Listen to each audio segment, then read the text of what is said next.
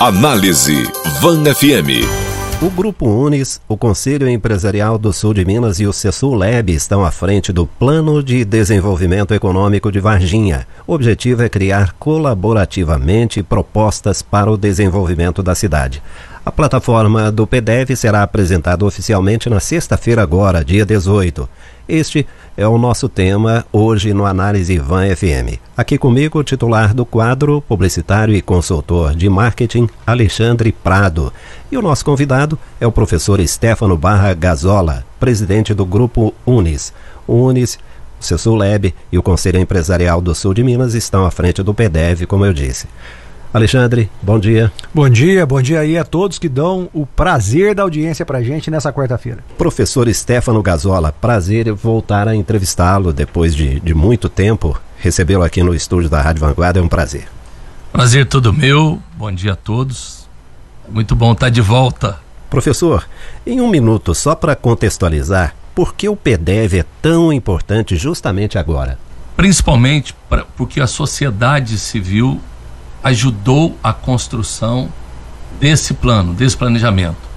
A ideia é que a gente possa entregar a cada candidato, independente de partido, independente de coligação, esta, este documento que foi analisado e discutido por uma, um amplos, um, amplos segmentos da nossa sociedade. Perfeito.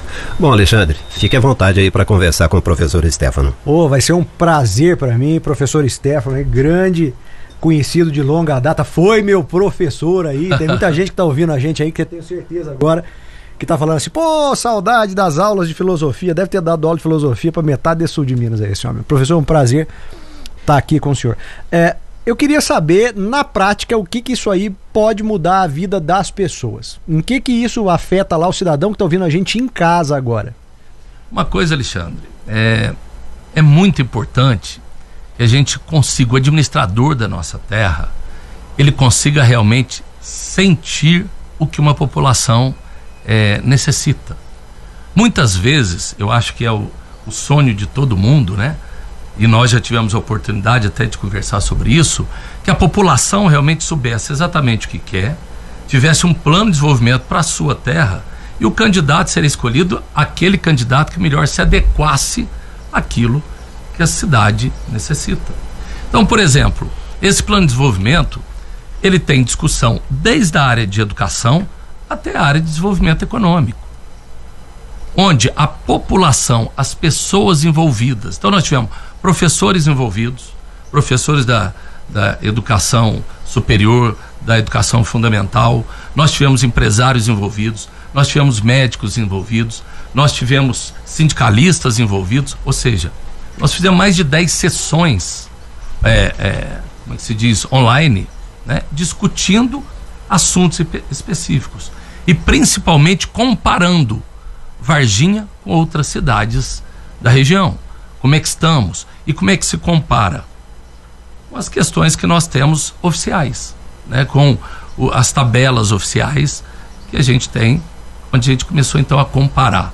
E a partir daí nasceu várias propostas em vários segmentos para que os nossos candidatos possam é, implementar. É, aqui é meio papo de boteco, viu, pessoal? A gente pode falar, interrompe, não precisa esperar um falar para outro falar, não, viu? Só vou dizendo isso que eu já vou lhe interrompendo, porque tem muita coisa interessante no que você está colocando. Então quer dizer que os candidatos, a, a, priori os de Varginha, eles vão ter aí um, um, um banco de dados em, em, em mãos para poder enxergar melhor aquilo que a cidade está precisando e preparar as suas propostas, é isso? É, não é só banco de dados, não.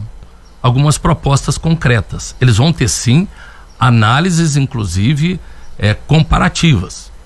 Por exemplo, como é que está a educação Varginha, Poços, é, Varginha, Poços, Pouso Alegre e Extrema? Como é que está? Como é que está é, outros setores? Como é que está o desenvolvimento econômico disso? Né? Uhum. Como é que está a infraestrutura? Quanto é investido nisso e por quê?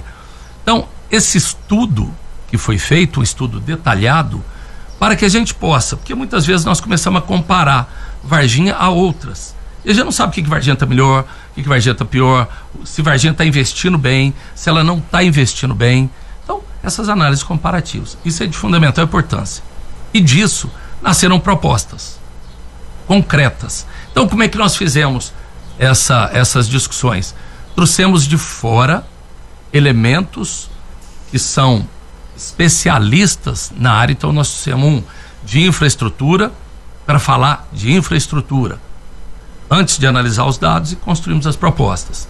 Trouxemos uma de educação, que já foi secretário de educação numa grande cidade, quais são os principais problemas que achou, é, trouxemos para cá, analisamos e depois construímos propostas para Varginha. Então, é um grão de mapa, digamos assim, com propostas muito claras para cada candidato, independente de partido. É, o grande legal disso é que você inverte a, a, a coisa, né? A, a, gente eu até havia lançado essa ideia aqui, até o Unis topou essa, essa parceria, né? Havia, nós lançamos aqui uma enquete, né, Rodolfo, no Jornal de Vanguarda, que tinha justamente essa proposta de falar assim, ó, por que, que a gente não prepara alguma coisa para os candidatos ao invés de esperar que os candidatos se candidatem e façam propostas para a população?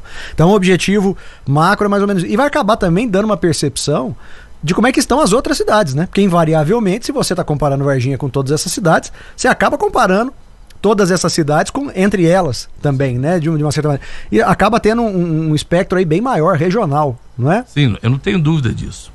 Eu acredito que essa é a primeira vez, né? E quando trocamos ideias, você colocou o Grupo Unis, tem o DNA do Grupo Unis, é, dessa questão de inovação, mudança.